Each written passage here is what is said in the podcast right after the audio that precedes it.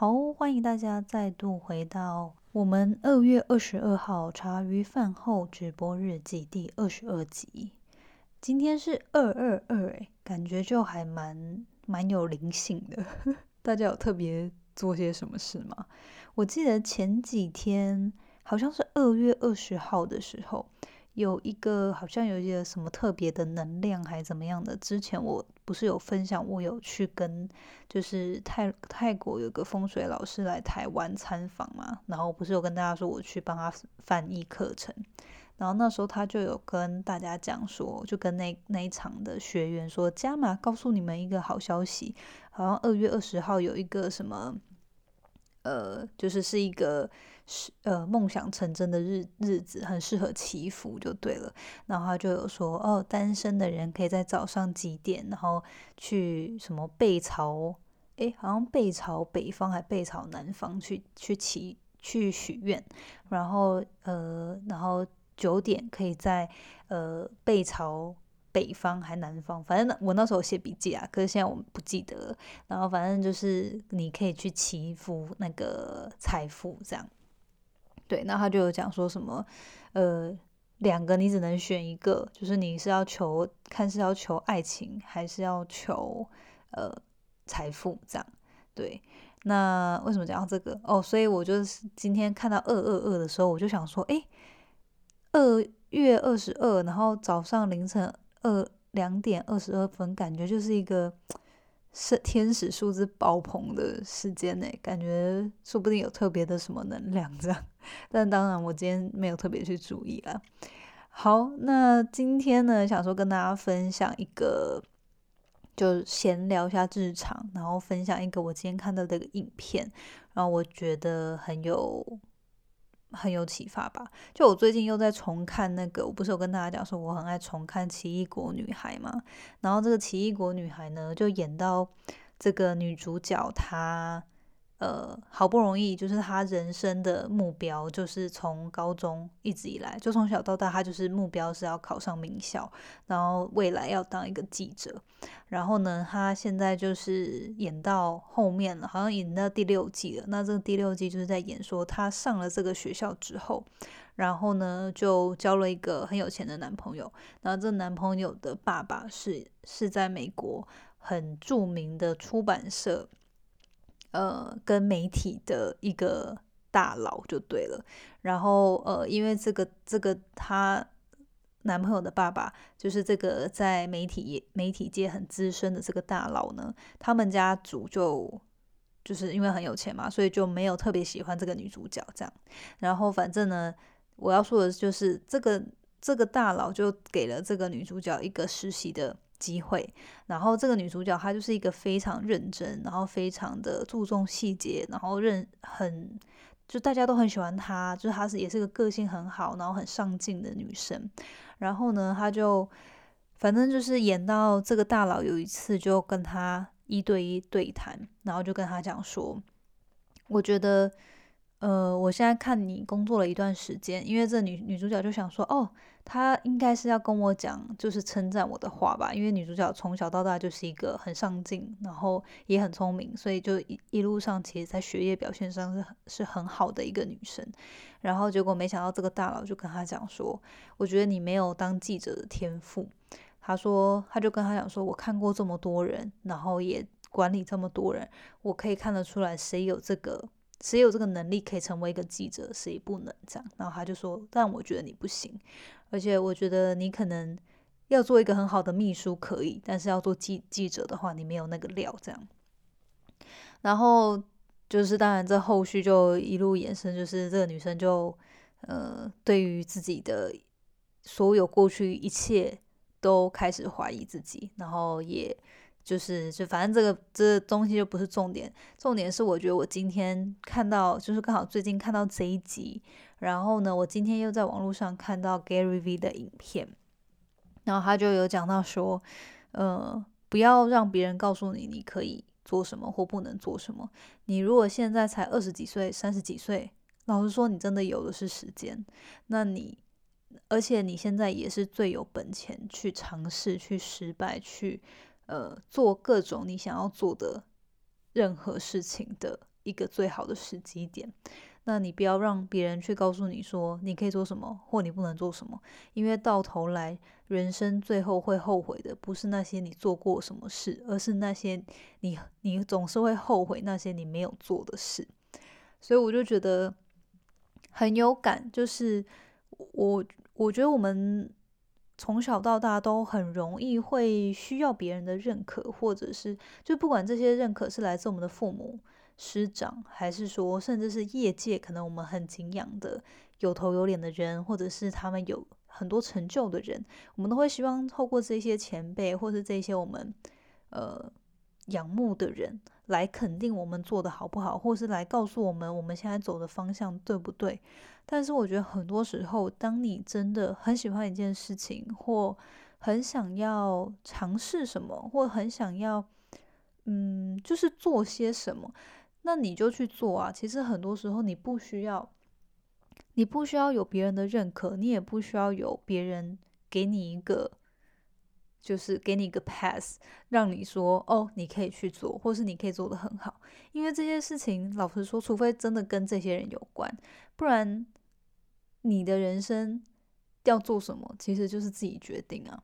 不用因为别人。觉得你做不到，或者是别人觉得你不适合，或者是别人的眼光，你就阻碍自己不去做那些你一直很想体验、很想尝试的事情。所以我觉得今天前面就想要跟大家，因为就是最近看到这个剧演到这个桥段，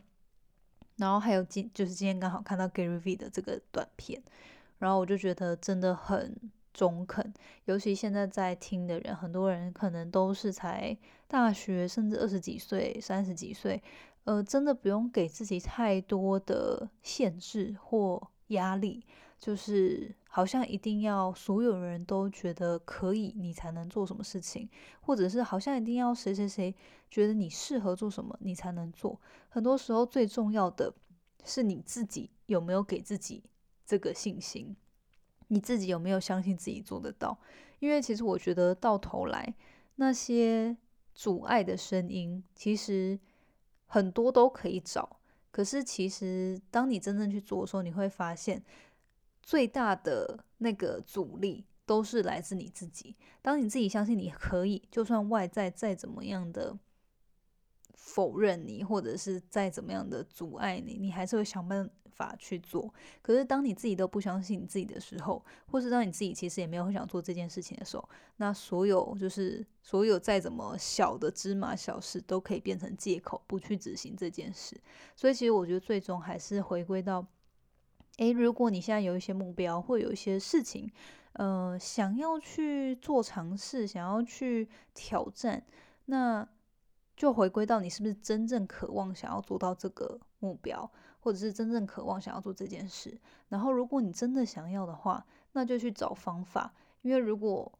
你就是真的很希望，内心是真的对于这件事情是有热情、有渴望的，其实再怎么样的挑战都一定有方法。然后就算身边有很多否定你的声音，或者是身边有很多人。不看好你，都有办法解决。所以我觉得，嗯，就是想说前面跟大家分享一下，最近刚好看到，就今天啦，看到的这个讯息。好，然后呢，呃，另外就是闲聊一下，我今天就是我们商会呢有举办一个企业参访的活动，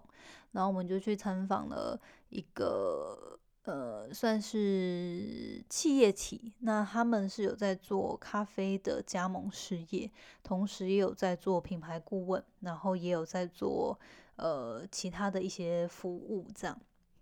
然后品牌设计、室内哎，品牌顾问跟室内设计啦。然后因为他们有在做咖啡厅的加盟的产呃这个这个服务，所以我们就有去体验他们的咖啡厅，还有他们平常就是。呃，怎么样制作咖啡？那他们因为就是让我们去参访嘛，所以就特别有准备一个手冲咖啡的体验，让大家体就是有一些教一些很基本的、粗浅的关于咖啡豆啊手冲的一些知识，这样。然后还有呃一些一个很简单、很入门的手冲的技法，这样。然后我们就大家，因为我们大概十几个人去，然后就今天就可以体验。然后我就第一次体验手冲咖啡，所以虽然其实平常我去咖啡厅，我都很少，我几乎不太有什么机会喝手冲咖啡，因为我就是喜欢喝美式，就是应该说意式啊，就是喜欢喝浓缩咖啡。然后我就是要么都是喝热美式，要么就喝拿铁，然后很少会去点手冲。对，然后今天就是在学那个，就是有去体验手冲的时候，我就发现哇，手冲咖啡真的是有非常多的技巧跟知识跟美感，就是都会影响那个咖啡的味道。然后因为其实我不是一个，我不是一个味蕾非常敏感的人，有一些人是，尤其对于咖啡是，就是他非常可以。只要有一点，比如说这个咖咖啡豆有一点点的不好，他就很容易心悸。就有些人的身体体质吧，天生就是很敏感。但是我自己其实我觉得我并不是那种在舌头上就是味蕾上特别敏感的人。那反正呢，我们今天就体验了这个手冲之后，那他当然我们那个。呃，朋友他就有教大家说一个基本的哦，比如说你的咖啡豆要磨几克，然后用用多少的粗细，然后你呃开始冲的时候，第一第一道要在多少时间内冲到多少克，然后后续的你要怎么冲，然后冲到几克，然后什么时候要拿起来，什么时候之类的，就是有一些小细节这样。然后我就第一第一泡冲完的时候，我就喝。然后我就觉得，OK，喝起来是咖啡的味道，然后好像觉得特别苦，然后就喝了几口。可是就是因为我记不得，就我平常没有在喝手冲嘛，所以我记不太得好喝的手冲应该是什么味道。那可是呢，我就喝完之后，我就喝了几口，就觉得喝不太下去。然后我就觉得，而且又后来就觉得，天啊，好像有点头痛。然后呢，我就没有再喝了嘛。然后就后来就是大家都各自就是会冲冲冲冲，然后我们后来就是第一轮冲完之后呢，我们又再有个第二轮的竞赛，然后我们就是有分组，所以我刚好被选中当其中代表，我们那组的其中一个代表去再冲第二炮，然后去比赛，这样就是那时候就我们就有一个小游戏这样，然后那时候我就第二次再冲的时候，我就。冲完之后，我就可以明显去对比我第一次冲的跟第二次冲的，就可以知道，诶，我第二次因为我比较可以拿捏拿捏那个水流的速度跟力道，然后还有一些呃，比如说前期在烘，诶，那叫什么焖焖煮嘛，呃，前反正它前面有一个三四秒是先让它焖的时候，就那个也有做的比较成功，所以我就很明显，当我可以。Side by side 就是直接对比的时候，我第二杯就比第二第一杯来的好喝。然后可是呢，可是呢，因为我们总共第二轮有四个人比嘛，然后结果最后成果出来，我的是最差的，我就觉得很难过，因为我想说，哈，我第二次我已经觉得我已经很进步了，而且我也算是拿捏的还算 OK，就是比如说在哪个时间点、哪个克数什么的，这些都还还 OK 哦。结果没想到比比较下来，我的还是四杯里面就是最那个味道上面最不好的这样，然后就觉得天呐，真的很很很难过，就也不是很难过啊，就那时候我就心里就觉得天呐，如果我有空，我真的想要好好学一下这个东西，因为我觉得我就是一个很容易被这种比赛囚禁的人。就是这种比赛有时候就还蛮驱动我的。好，然后反正这不是重点，重点就是我们最后这个四个人泡出来的，然后不是我的口味算是最不好的嘛，然后后面就是有呃有也有排序一到四名这样，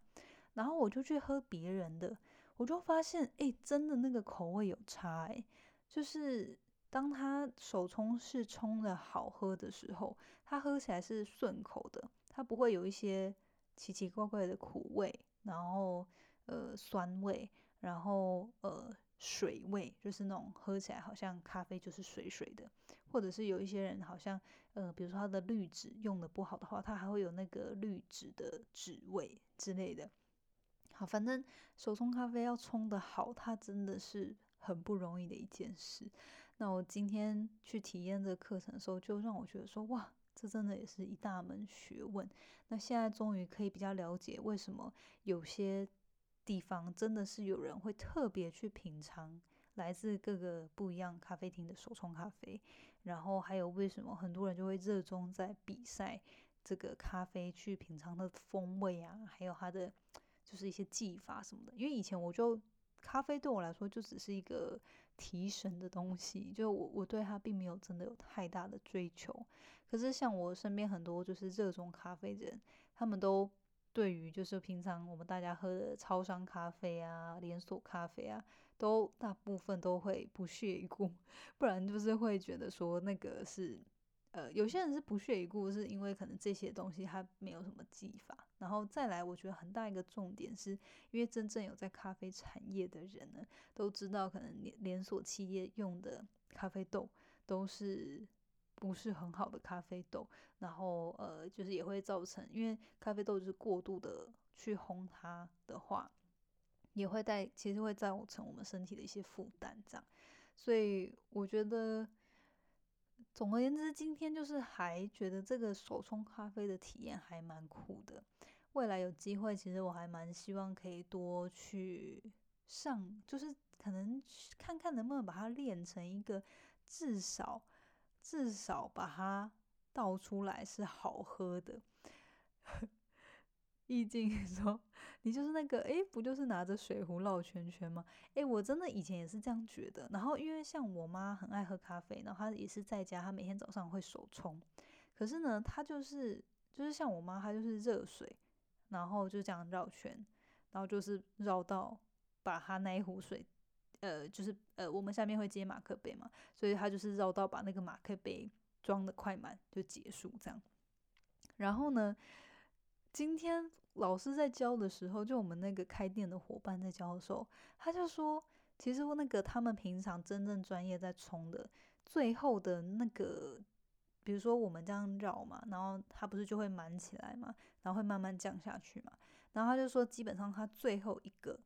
呃，首先就是你下面的这个咖啡量呢，它是会称重的，就你大概目标可能就是假设是要达到三百克，然后你三百克就停水之后呢，你上面也不会让它流完，就是基本上就是降一些些之后，它剩下它就不要了。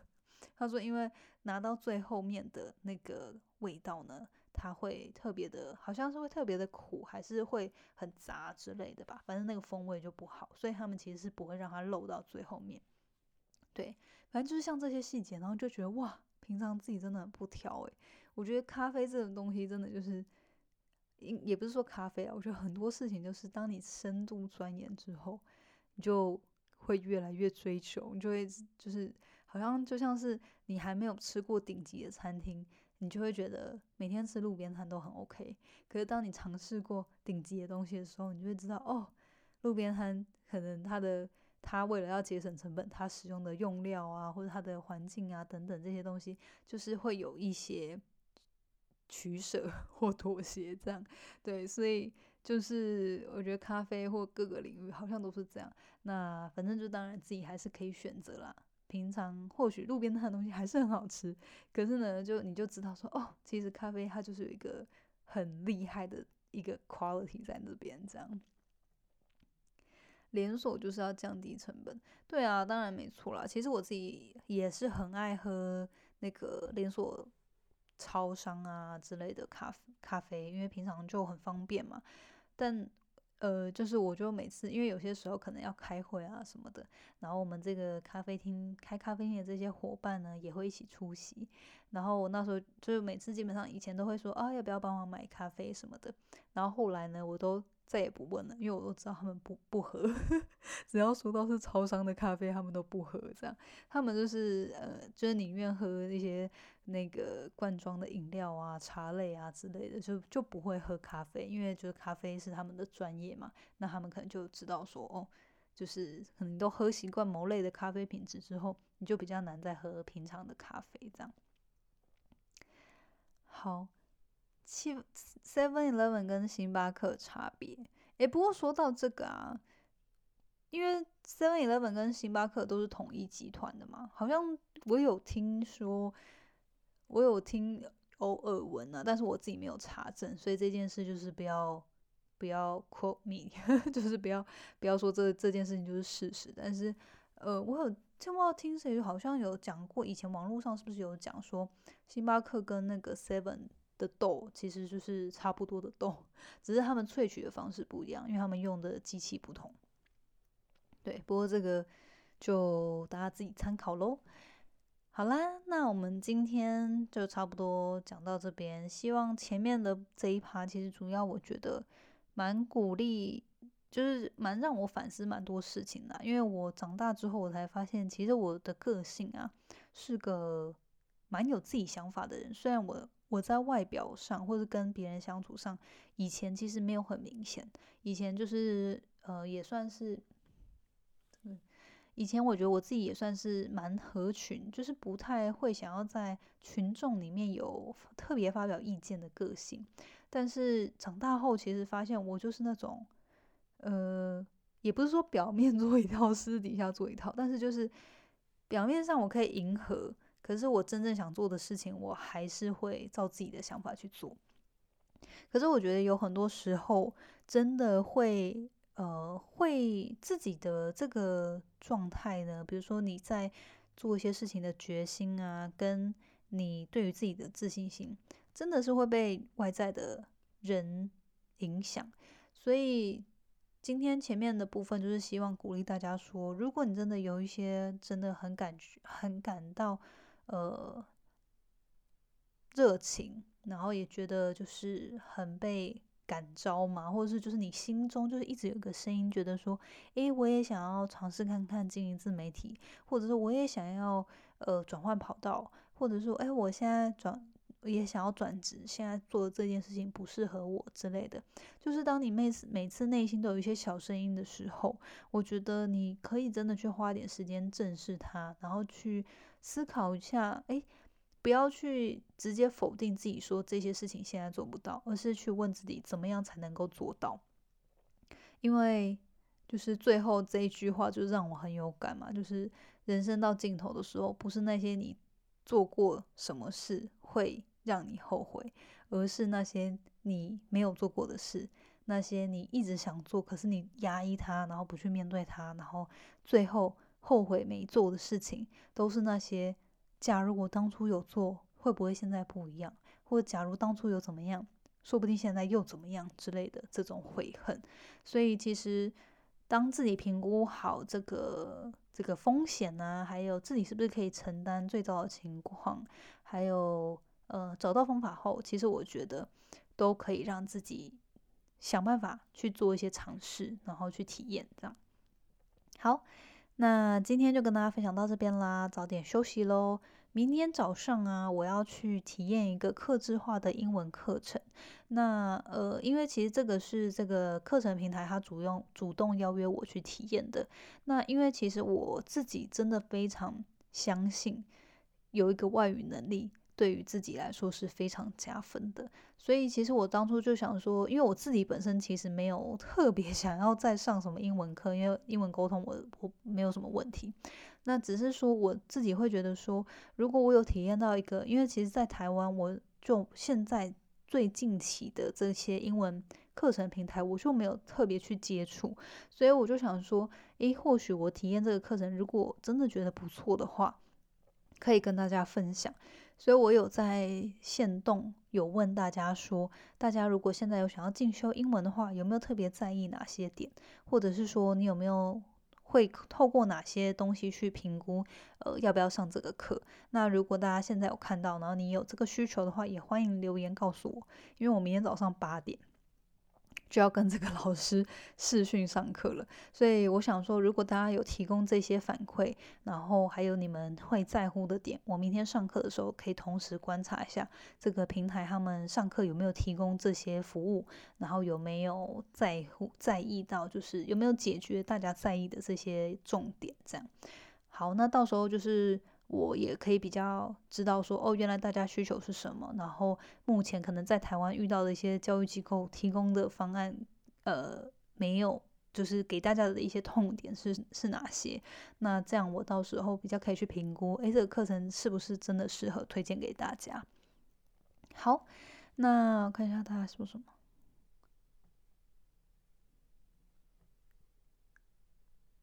哇，好丽友说后悔的事情太多，因为以前被家里控制着，根本没办法做。真的诶，我觉得就是我们每个人都有一些原生家庭的课题啦。那这个当然有些人家里很严重，有些人家里就比较自由。嗯，就其实每个人多多少少都需要去面对跟克服。像其实我觉得我自己从小到大算是。我妈就是我家人没有到管我很多，但是他们是严格的，就是他们是会督促我要，嗯，就是要好好的在学业学业上面精进的。但其实我自己算是一个蛮自动自发的小孩，这样。可是我我的确在长大后，其实现在三十多岁，我还是会有些时候会觉得，嗯，就有一些。无形的压力吧，就是可能跟家人的关系什么的，还是会影响自己没有办法全然的做自己想做的事情，或是做一些决定。不过其实我觉得这些就是不可避免的啦，然后都是还是要靠沟通，然后在每个家庭当中找到最适合彼此，你自己跟家人相处的模式。然后对啊，就是去调整。不过我觉得真的最重要的还是在学习，说怎么样在让他们知道我们爱他，我们也在乎他们。可是我们的人生还是我们要自己过，而不是别人或是父母或是谁要帮我们做决定。对，当然我觉得这个前提也是在你自己的决定是负责任的。就是如果你真的是有一些。嗯，就是很超出社会规范的事情啊之类的这种想法，当然有些时候，呃，这是父母或什么这个社会是不允许，那当然就是本来就很正常。可是如果都是比如说我们自己有一些梦想，我们有一些嗯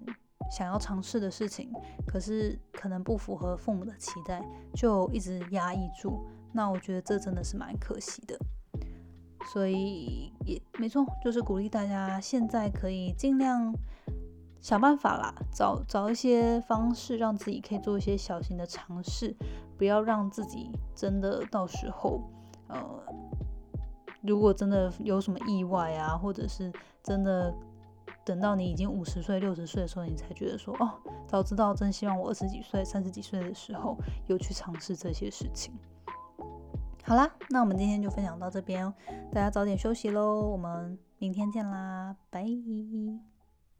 谢谢你今天的收听，如果喜欢今天的节目，欢迎你到 Apple Podcast 帮我打五颗星给予鼓励。希望收到我更多的分享，你可以在 IG 上搜寻 Janet Lin，我的账号是底线 J A N E T 点 L I N 底线。想要消除 Monday Blue，也欢迎你订阅我每周一都会发送的 Power Mail 电子报。二零二一年，Jenna 也将在每个季度举办听众专属线下聚会，促进大家可以交流成长。有兴趣参加的话，也欢迎报名关注哦。所有的详情都可以在资讯栏中找到哦。那我们下次见喽，拜拜。